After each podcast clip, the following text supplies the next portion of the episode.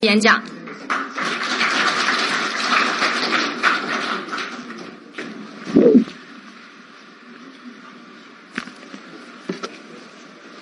好，这个非常荣幸啊，我们能够在这个长白山这个相聚啊，分享了就是关于中国国内的这个宏观经济的一些这个看法。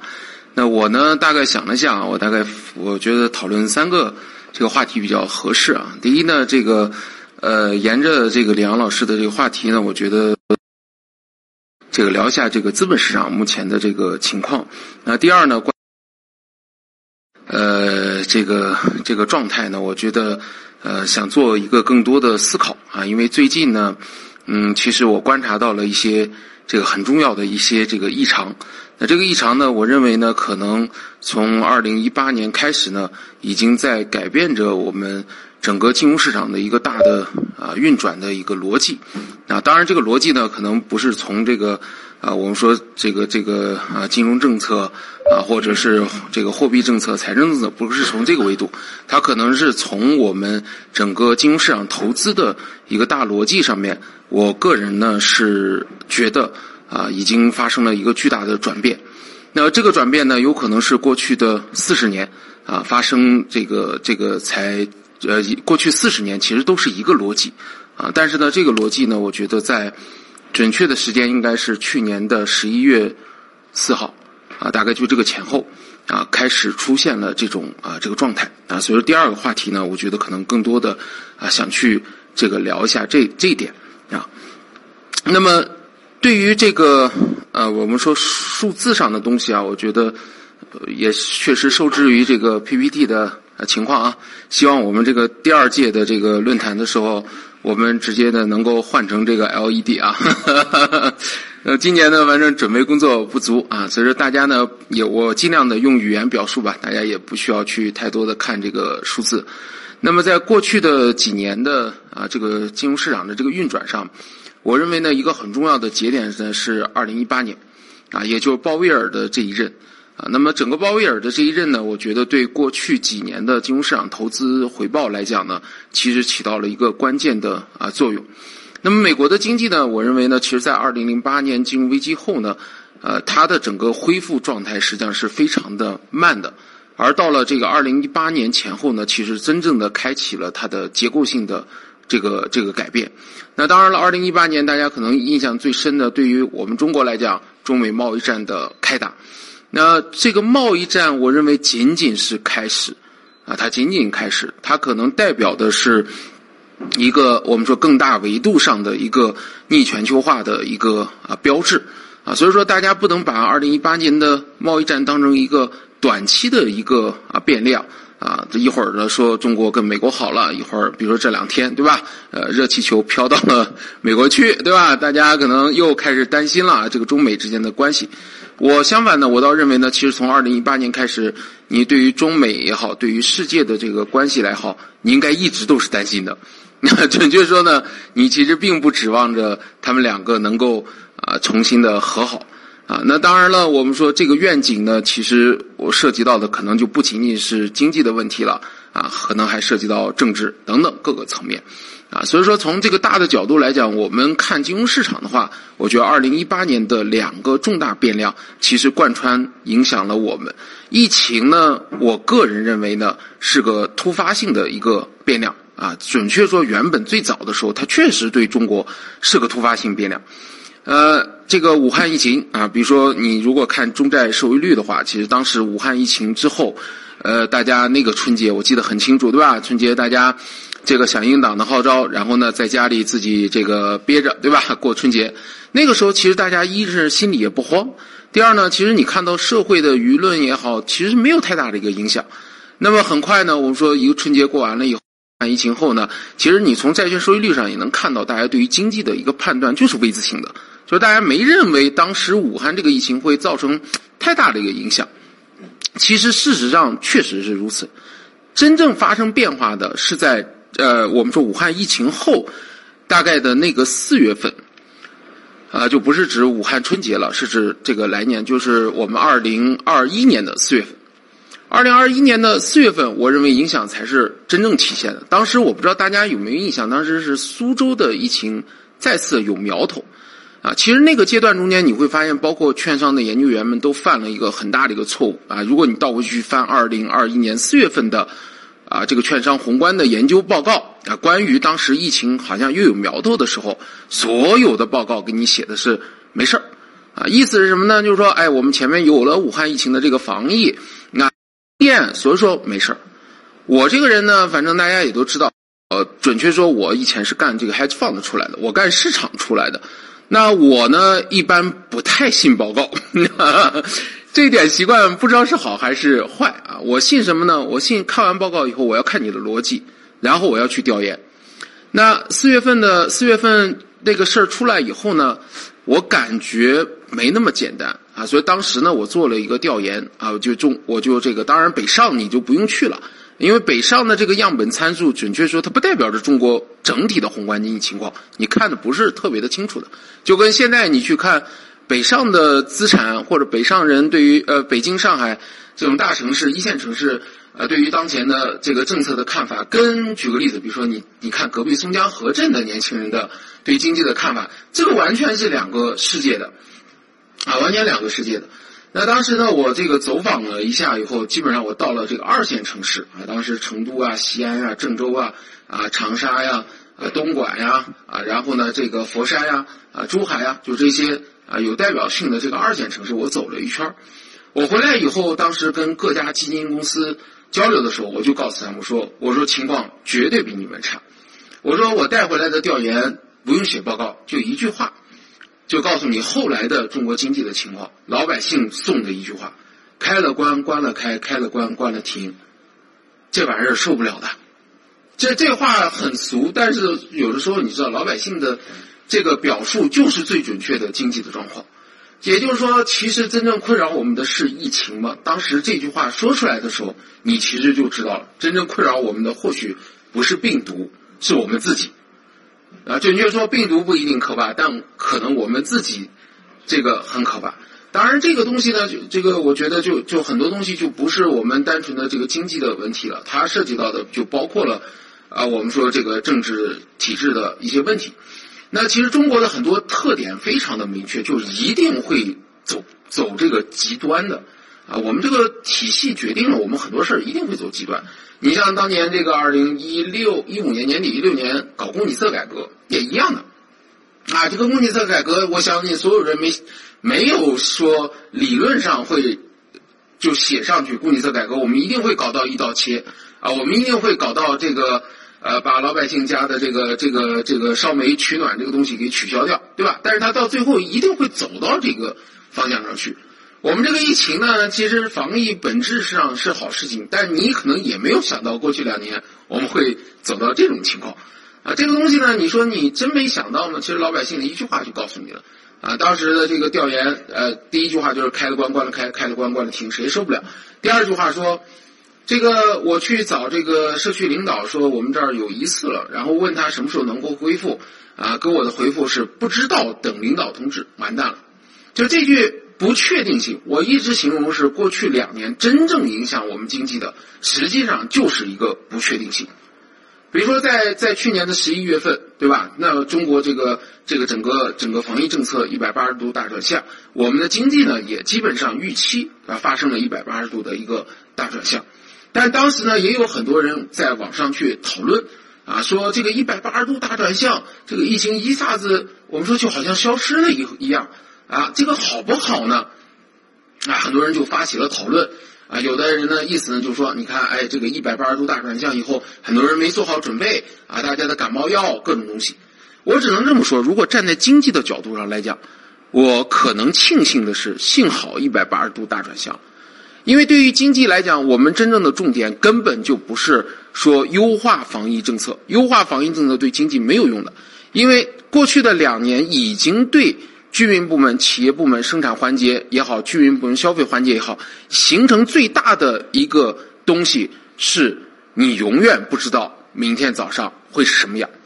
这个不确定性如果不一把打消掉以后，经济根本就没法重启。那优化防疫政策依旧达不到这个目标，就什么意思？优化的结果就是明天早上你并不知道你的小区会被优化成啥样。你也不知道你的企业明天早上会被优化成啥样。那这个不确定性下，你怎么去投资？你怎么去消费？你怎么去做你的生产生活的安排？所以，中国真正影响就是那个确定性必须要出来。我们从二零二一年的四月份开始就是不确定性，到去年的十一月份转为确定性。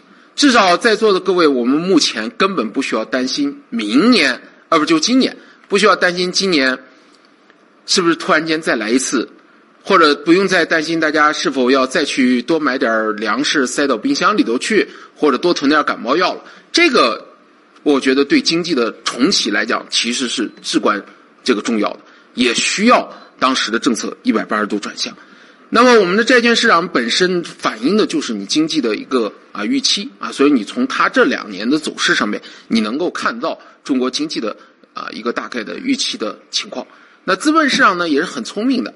首先，第一点呢，对于中国经济的最差的这个情景描述肯定是过去的啊，就过去的两年几乎是最差的。但金融市场在今年的十一月份到前两天为止，都处在超级预期乐观中间。那我跟很多机构交流的时候，我说今年我给的答案非常简单：今年中国的经济也好，中国的资本市场也好，大概率是一个强预期。但弱现实的情况，那刚才李阳老师其实已经讲到了一个核心的，我们说困扰中国经济的啊这个问题。那这两年也确实对企业部门和居民部门造成了这个伤害啊，没有那么快的恢复的。如果是武汉当时的这个疫情，我其实会告诉你没事儿，经济会迅速回归到原来的这个状态下。但两年之后，这个答案可绝对不一样了。啊，因为它持续这个两年下来以后，你对居民部门造成的，无论是心理上的、肉体上的这个创伤，都比你看到的这个这个当时要大。所以，你像今年，你说你的债券收益率市场能够回到完全没有影响吗？不可能。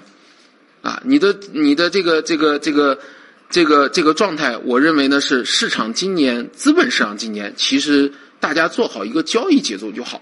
啊，就是强预期的时候我跟，但是呢，我肯定不会做那种六千点不是梦，一万点刚起步的那种那种想法，不用不可能。啊，说今年马上就这个疫情结束了，我们全球呃全市场的这个大牛市会来，这个话我觉得也过于的这个乐观了啊。今年其实就是一个节奏啊，这个节奏点在哪儿啊？节奏点在哪儿？那么这是中国的这个啊，这个这个状况哈。那么对于海外市场来讲，跟中国其实是高度关联的。这一点呢，前两天我们在我跟这个年轻的这一代在交流的时候，正在发生的另外一种变化啊，就除了我们的这个资本市场的建设啊，这种政策制度发生这种变化以后以外，我觉得更重要的是中国这一代目前的这个资本市场的参与者。结构也在发生很大的变化，并且参与者的素质也在发生很大变化。它跟十年前、二十年前那种散户的概念完全是两回事儿就是当前，无论是现在的八零后、九零后啊这一代啊，那么你会发现，比如说以前啊，这个这个证券公司也好，或者是这个投资炒股也好啊，那个时候大家有没有注意过这个啊？你去这个图书市场上，你经常能够看到卖的什么东西呢？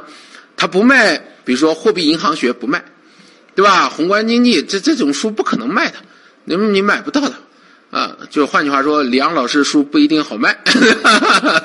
那个时候什么东西呢？什么这个啊，这个什么这个秦龙大法，对吧？K 线涨停啊，你会发现资本市场那个时候是是这种业态。但是你会发现呢，这两年我个人的感觉是大概从。一二一三年开始以后，很明显的在发生这个很大的变化。当然，一四年、一五年算是第一次对于这个我们叫啊九零后的新生代啊这个造成这个有印象中的这种冲击和影响。但更重要的，我觉得这一代的投资人开始变得越来越专业了。就年轻人开始去这个这个这个这个这个研究金融体系的运转，研究这个这个这个宏观经济的运转。开始变得越来越发的这个专业，那么现在的这个我们说，无论是公募基金的这种参与，私募基金的参与，其实这个你会发现大体上的这个参与者结构和它的这个素质，我觉得发生了非常大的一个变化。这也导致的一个结果是，随着中国金融市场逐渐开放，越来越开放以后，中国金融市场现在的运转逻辑跟我们说零九年我刚回来的时候运转逻辑之前的运转逻辑发生了非常大的变化。那个时候说句不好听的，谁关注海外发生什么？美联储怎么怎么样了？没人 care 这东西的，对吧？大家天天的那个时候，中国的投资者天天去古巴里边搜摸什么的，哎，有没有小道消息？哎，有没有内幕交易？是在干这个活。但是现在你会发现，那个时代已经 pass 掉了，已经过去了。那所以你会发现，哎，现在的这个中国的金融市场跟海外的关联度越来越高，越来越高。那么你就得给中国的金融市场的理解建立一套这个模型。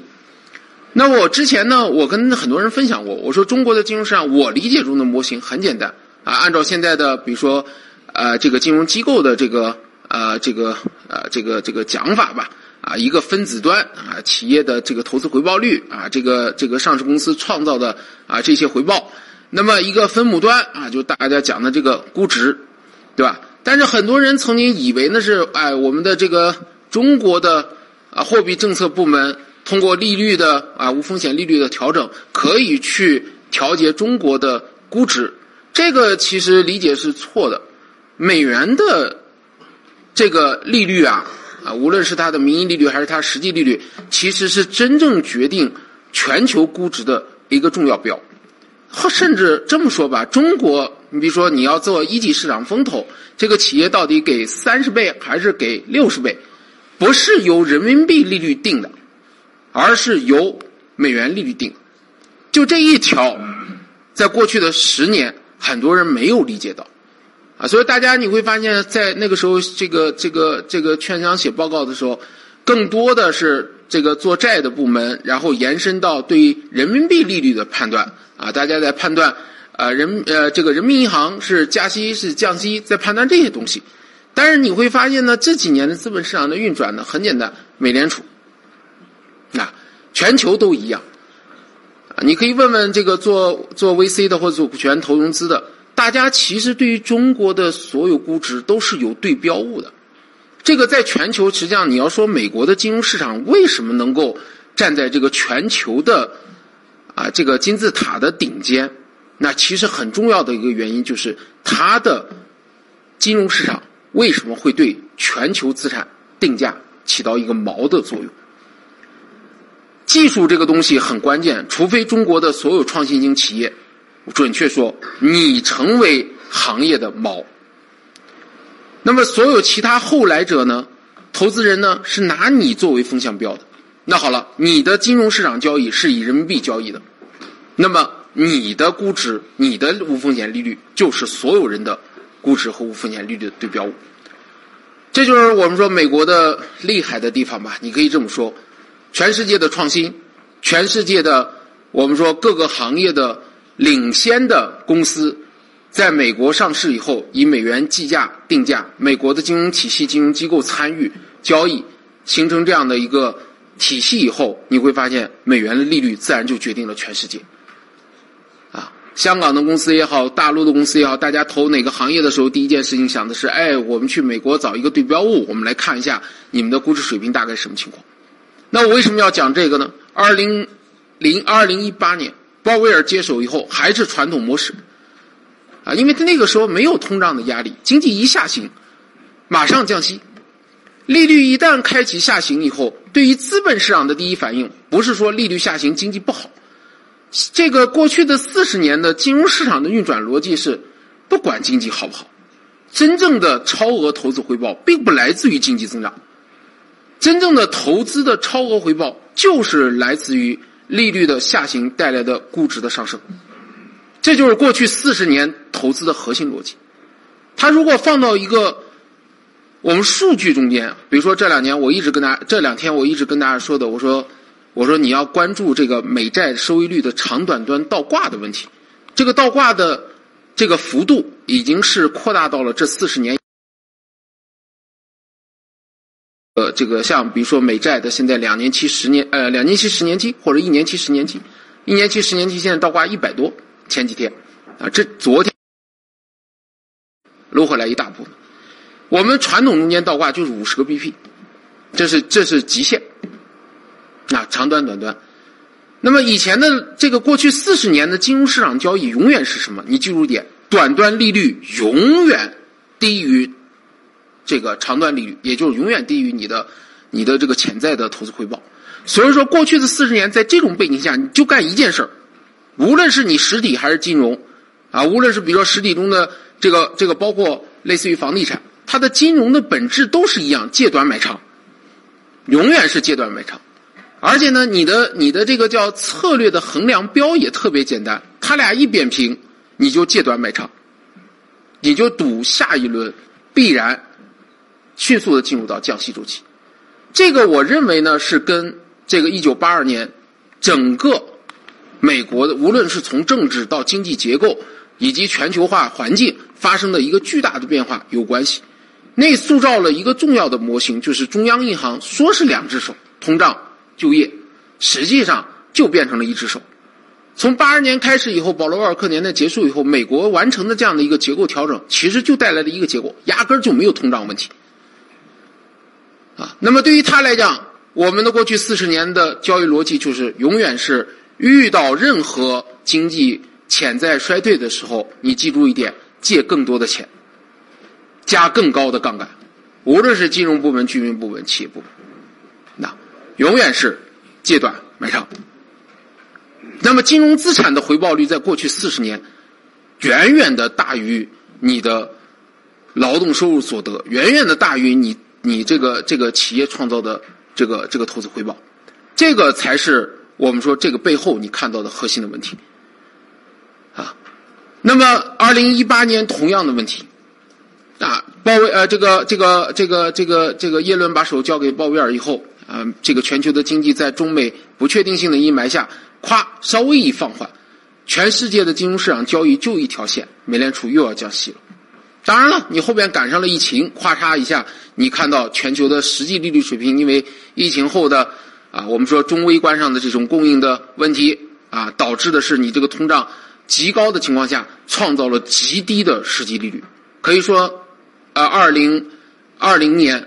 我们全球的实际利率水平基本上是过去，如果说四十年再往前，啊，我们说，甚至包括保罗沃尔克年代，我们都是比他还要低的。那也就意味着我们所有的金融资产到了我个人看数据上，二战以来最高的金融资产的这个泡沫状态，啊，比零零年我认为都高，啊，都高，啊，那么其中最典型的。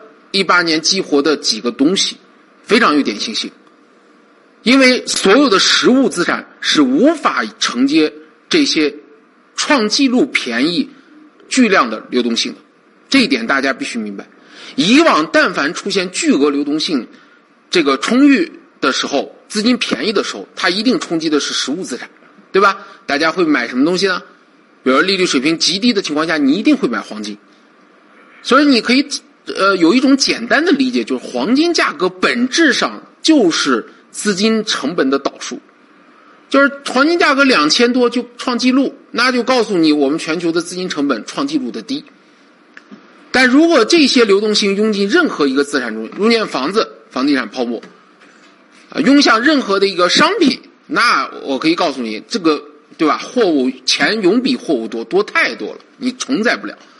二零一八年后最典型的一个特点往哪儿用啊？有一个东西是无量的，但能吸收流动性啊！年轻人肯定知道，对吧？你那两年搞什么虚拟性货币，你大概就明白了吗？为什么那个东西突然间在一八年以后开始爆发了？就是这个背景啊！当然了，我们说换老的一代其实曾经也有过啊！我一直跟他们举例子，我说零八年流动性全球宽松的时候。你们比如说在北京的同志们知道什么东西承载了流动性吗？河北的核桃，谈过吗？对吧？那一对核桃带尖带帽的能炒到二十几万，现在大概就几百块钱。啊，红木，老一代的是那种价值观，年轻人你现在让他玩核桃他不玩的，啊，年轻人玩鞋，玩币，玩 NFT，啊，玩数字人、数字化，它其实本质上就是当流动性极其宽裕的时候，你这种资产会极其泛滥。一八年就是典型特征。当然，我们投资界，美国有一姐姐，木头姐，啊，她的 ARKK 基金，所谓的叫颠覆性创新。至于它能不能创新，它未来这个产业链能不能成为伟大的公司，其实在早期我们所有人都不知道。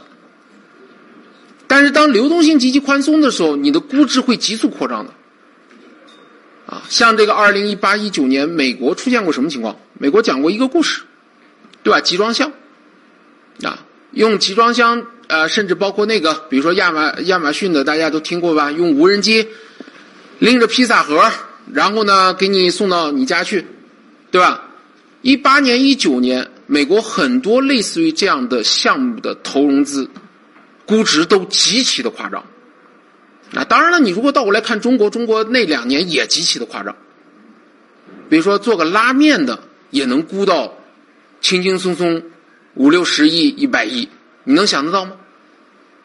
这就是那时候的大的环境，啊，那大的环境决定。但鲍威尔的那种做法呢，其实，在当时看起来好像还没有改变，但事实上，随着一八年我们看到的中美贸易、特朗普、美国民粹等等，其实他已经在破坏了当前全球化的一些根基和背景。啊，这个东西我认为是在遭到破坏，进而呢导致当前你们看到美国市场出现什么情况？短端利率很高，长端利率往下压，大家总会觉得说，哎，这种情况很简单啊，就是说利率水平拉高了以后呢，说，哎，我们对于未来的经济增长和预期啊，保持这个不乐观的一种状态。但这个倒挂水平超出了过去四十年的五十个 BP 的这样的一个范围，他在告诉你一件事情：第一，要么就像这大概三个月资本市场的反应，这三个月大家很乐观呀。啊，一是中国本身这个基本面处在一个强预期的一个状态下，大家很乐观。第二呢，全球流动性现在处在一个什么环节呢？所有的交易者、金融机构还在按照过去四十年的交易逻辑在考量金融市场。什么逻辑呢？非常简单，这种倒挂最后就是告诉你，美联储会降息的。但你们有没有想过，这次不一样？啊，这两天啪，就就这两天，啊，美国的就业数据夸夸夸一出来以后，所有人开始昨天晚上一晚上翻盘。为什么？不是前边你对，然后现在得修正，而是压根儿你前面就是错的。换句话说，过去两三个月金融市场的一种强预期的预期中间，蕴含着一个巨大的错误，就是认为这次跟以前四十年一样。利率加高，经济预期下行，经济预期开始下行，哎，美联储终究将降息，因为通胀不是问题，这个就业薪资不是问题。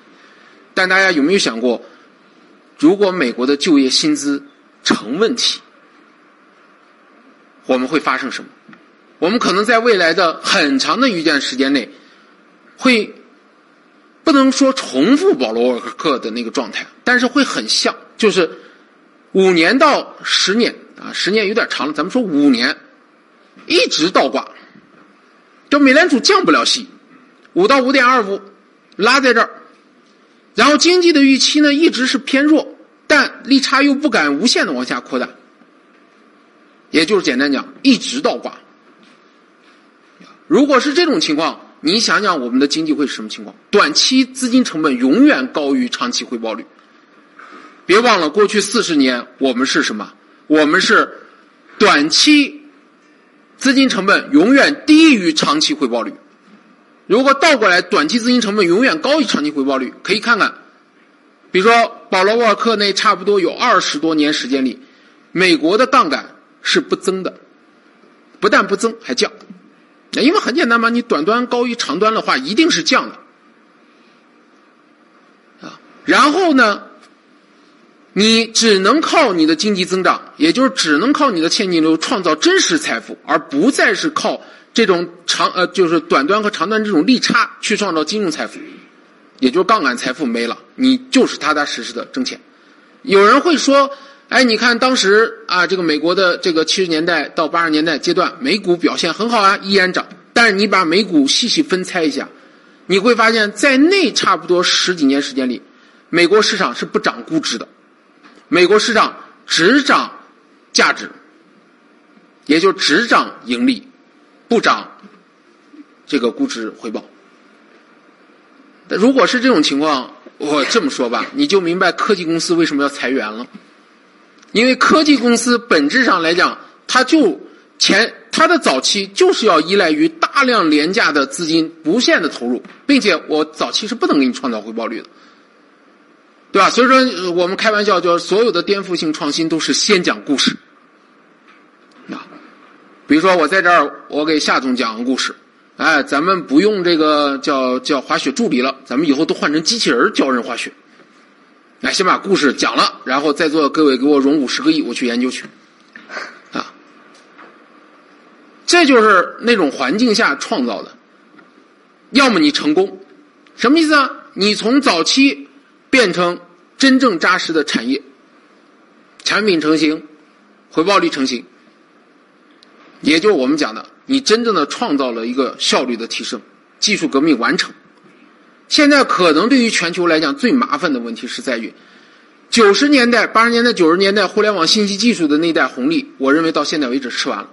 但更可怕的是，准确说，从零八年到一八年给了十年的时间，就是让全球去完成这样的一个结构调整。但不但没完成，并且形成了一个更加这个竞争的关系。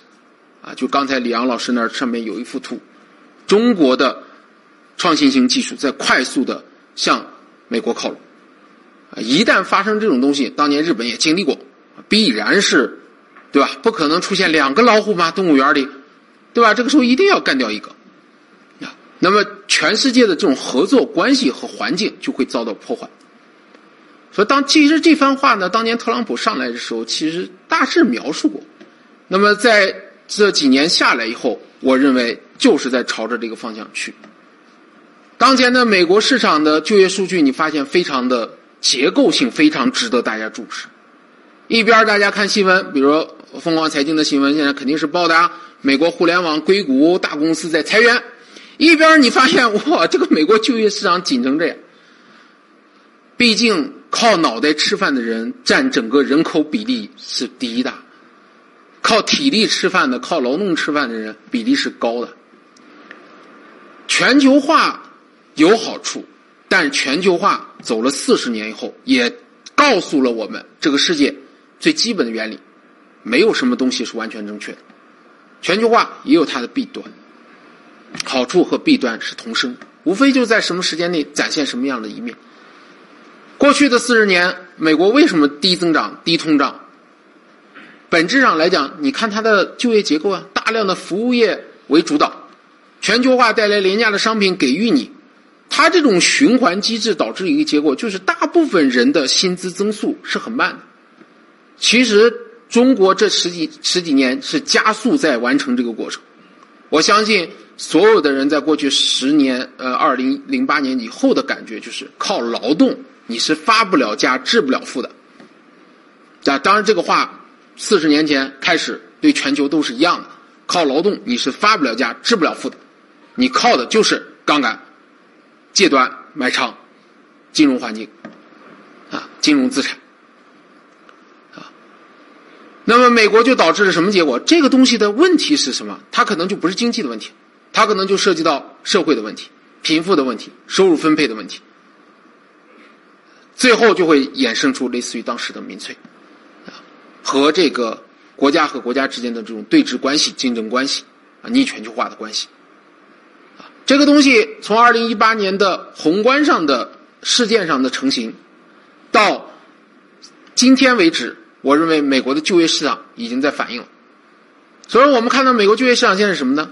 大量的低端劳动力的就业薪资极其的顽固，以它为主导的美国通胀。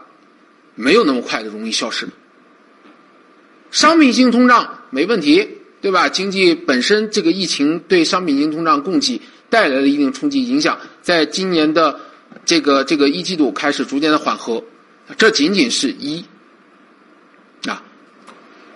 第二呢，是我们看到的是另外一端，就是我们说的顶层在通缩，顶层的就业在消失，顶层的薪资增长在消失，顶层的金融资产回报率在消失，底层在通胀。所以说，你如果把社会阶层划分一划，现在就是一句话：过去的四十年是顶层通胀，底层通缩。也就是说，你想变成富人，你需要去掌握那个债务，掌握那个通胀，掌握那个借短买长的利率，掌握那个金融资产。而底层通缩就是只靠劳动力创造劳动回报，你就是缩的。但现在美国似乎在倒过来，就是底层在通胀。就业薪资在增长，但顶层的金融财富、杠杆、利率在发生变化。所以说我最近真正大的宏观层面，我在思考的是这一点。当然，它不算是一个单纯的宏观经济话题，它更多的我在思考它的一个重点是我的后半生的金融投资咋投，因为它它它的逻辑会完全不同的。我们的前半生的这四十年的逻辑非常的清晰，但后半生如果是这样的话，我这么说吧，可能对于干实体经济部分，你可能更要重视现金流生意，而不是杠杆生意，这就是两回事啊！现金流生意和杠杆生意这是两回事啊。那么你你做这个这个金融资产投资的话，你可能要更重视分子端回报，而忽略分母端估值。我开玩笑说，你猜在未来两三年，这种风投类的，啊，比如说类似于这个孙正义他们，可能会，其实已经日子难过了，对吧？但可能后边日子会更难过。啊，如果全球是这种环境的话，他会更难过。那么对于当前的美国证券市场，你已经悄然的在发现转折，它在从去就是金融危呃这个疫情后。加速的上涨，但那个涨中间全是估值。去年跌的，就去年你你你说全球市场跌幅大吗？你要单看指数，你看不出来那个跌幅大的。但是木头姐从一百多跌到了三十，我们的恒生科技，你可以看看跌掉多少。它不仅仅是说中国对互联网的打击啊，对这个民营企业的这些政策啊等等，本质上它就是要天天不灵，要地地不灵，要人没人。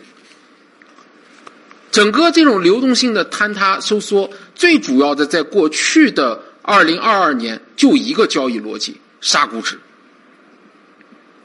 啊，当时武晨是做了个电话采访，问我说：“去年的呃这个春节的时候，问我说，哎，是是是你吧？还是反正应该是咱们凤凰的，对吧？问那个这个成了一个很有意思的梗，问我意思说，副总你要不要跟这个全这个这个全国的投资者？”打打气，我说，哎呀，我说从我内心的角度来讲，这个二零二二年挺难过的呀，这个咋打气啊？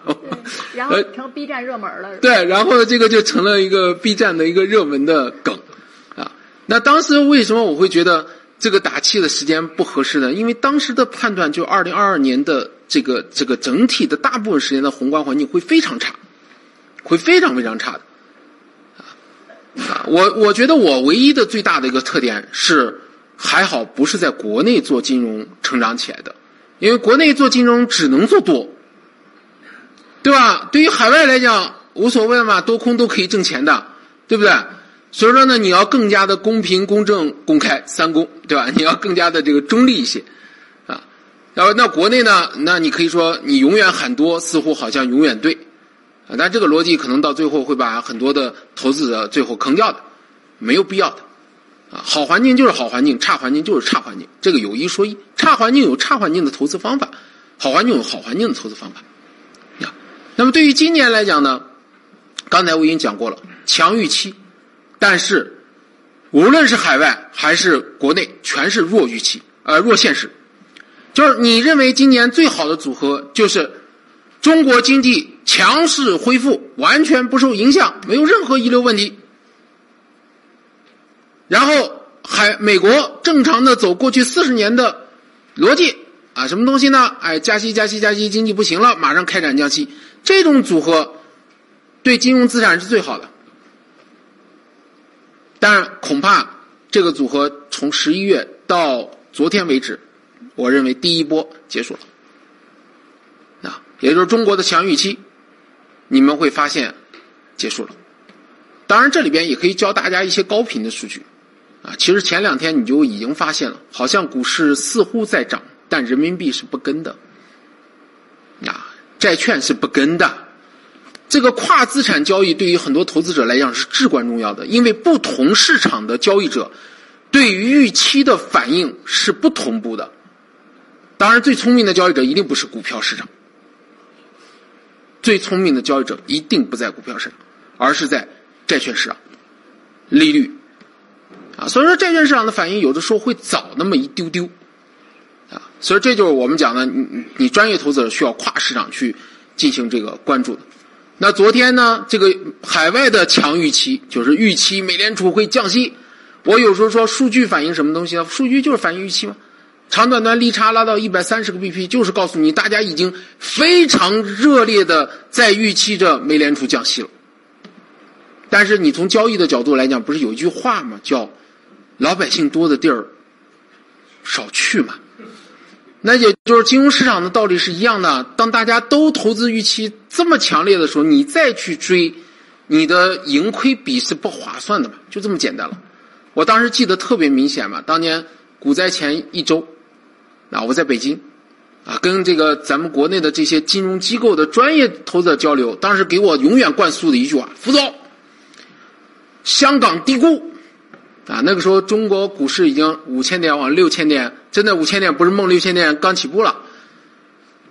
你看我们，你看香港，港股低估，然后我就笑了笑，我很尴尬的说了一句，我说：“这个你难道没有想过一点，香港不一定低估，你高估的问题了吗？对吧？你为什么从一开始假设就是 A 股是正常的，港股是低估的？”不可能的嘛！你如果从投资者的这个这个情况上来去看的话，香港市场一定是充分计价和定价的，因为它的参与者源自于全球，更加的机构化，更加的专业化。那么你你怎么可能认为我们国内的估值是对的，海外的估值是错的呢？这不是完全颠倒了嘛？所以当时就那最后一周，那你看到这种现象高呼着南下的时候。我告诉你，非常简单，赶紧撤。这就是当时我们做的一个非常果断的一个啊决策。那么当前的情况呢？我个人认为呢，我这个过去的一两周，我一直在强调这一点。如果再拉长一点，这两个预期可能不止今年啊。目前来看，先说今年吧，啊，明年我们明年再开会再讨论，对吧？但是今年呢，我觉得这个答案可能可能会非常的清楚。这两个预期都不会真正让你变成强预期、强现实。中国的经济恢复过程是非常慢的，就像刚才李阳老师分析一样，它的难度跟十年前完全不同。啊，我之前跟他们说，我说放心，我们我我当时四号还是六号，我当时发了个朋友圈啊，当时估计夏总也很紧张，因为那时候是疫情。最关键的点，我我跟他说，我安抚他，我说你不用担心啊，这个很快就放开了，啊，我当时写了一个段子，我说大概率我们很快的让疫情销声灭迹，让大家安安稳稳过个开心的春节，明年启动搞经济，因为我说很简单，这已经不是那个那个疫不疫情的问题了，而是所有人扛不住了，啊，现在基本上按照这个轨轨迹在走。啊但是同样，现在我也可以告诉你，恢复的难度不是十年前。搞经济，我们的政策是一模一样的，刺激需求，对吧？然后呢，这个这个财政货币发力，甚至包括房地产都会重新的提起来。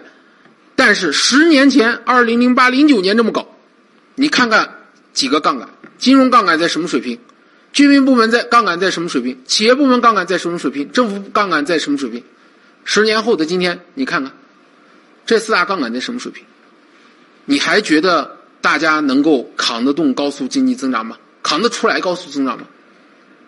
啊，所以我这个答案很清晰，啊，这个预期要低一点，你只能用交易者的一句话讲，叫做最差的情况过去了，你只能讲这么一句，啊，但是绝对把别把这个这个我们所有的东西都归标归归标为不是最差就是最好，那还有个中间半死不活的。对吧？海外的情况恐怕今年大概率也是这样。预期预期失望失望，预期的时候强，失望的时候。目前看可能后边的一两个月，你不见到美国会发生实质上的兔子撒鹰的状态，你海外流动性又回摆回来了。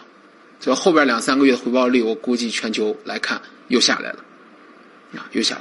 所以这就是我们说你你你这个穿透到金融市场上的一个啊这个这个这个这个这个这个这个核心的点啊，那么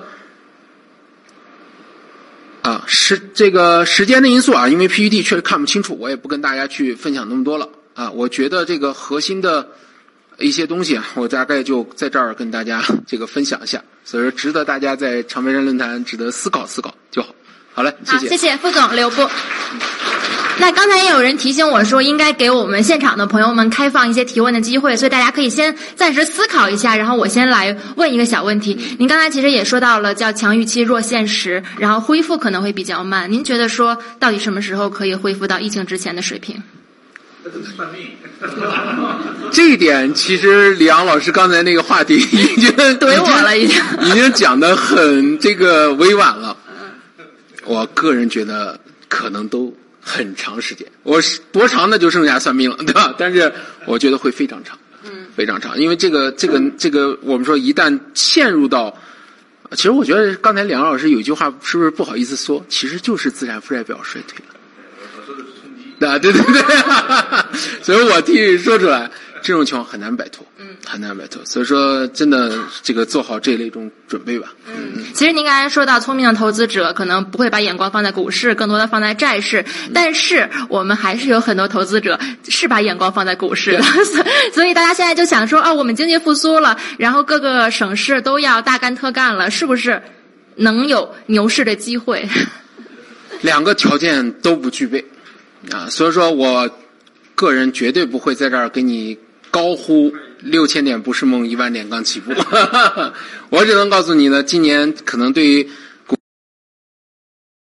投资者来讲，大家就是一个呃找一个节奏，就是一个节奏，就是你只能说最差情况过去啊，就是跌破，比如上证综指吧，你跌破三千点，这是最差的情况。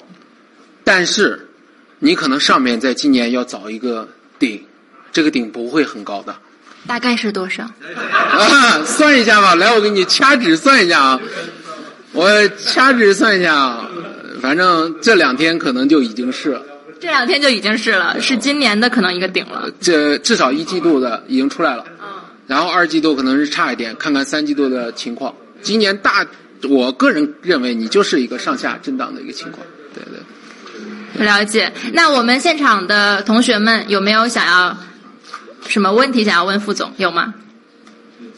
没有的话，我们就嗯。我这边问。然后这个副总也讲到然后刚才李老师也讲到哦。涛哥，你拿一下话筒吧，嗯。啊，刚才李安老师也讲到中美脱钩的这个情况，嗯，然后我看副总也是提到了中美关系，我我是感觉你们两个可能是，就是对中美未来的关系是非常不乐观的，是吗？嗯。打婚姻官司、离婚的那种状态。好，哦，嗯，就说这个，即便是说啊啊，比如说布林克方啊来华啊，包括呃，比如说中美再怎么对话，可能也很难扭转，是吧？对，这这仅仅是在谈离婚协议。好吧，好吧。好，谢谢涛哥。我再补充一个，刚才我记得你也提到了，说现在比较火的 N NFT 啊、虚拟人啊、元宇宙啊，有没有你比较看好的这种创新型的投资标的？啊，这个话不能叫我看好，因为我也在看九零后、九五后。啊，我还是一句话，做资本是贪婪的。我我不反对泡沫，但是我们要充分的利用好泡沫。嗯这句话啥意思呢？我知道它是泡沫，但如果年轻人在那儿炒，你记住一句话：被谁收割都是收割，你不如自己上去割一把。啥？就像前两年一样，你们在看鞋，我虽然可以不理解为什么值这个钱，但我不妨也可以囤点跟着你们炒一把，对吧？然后呢，你们也在炒各种币，我不会去做那种就是非得要跟你争辩这个玩意儿有价值没价值，没意义嘛。有没有价值，只要你们炒，只要你们接，咱们就上去干，对吧？现在年轻人在玩啥呢？嗯，给我看看那几个年轻人在不在，对吧？全场都找不着是吧？我可以告诉你，他们在玩球星卡。梁老的领域了。就我们以前那熊，就是七零后、八零后印象中的那个小浣熊。现在年轻人又在玩这东西啊，真的很玄幻、很梦幻啊！你真的没法理解这个价值，但不重要，你炒，你就可以炒，但你记住一点，就是别信就好。这到最后买单的嘛，一般都是信了的，那就完蛋了。嗯，啊，了解，可以赚一点泡沫的资产的钱，但是是别真的陷进去。对，赚一点别人的钱。嗯，嗯，那还是得像您那么专业才行。不不不，谈不上，年轻人专业。好，谢谢副总，谢谢好副总。谢谢谢谢那我们今天上午的部分就到这里结束。那接下来大家是午餐时间，然后我们下午两点回到这个会场，我们会。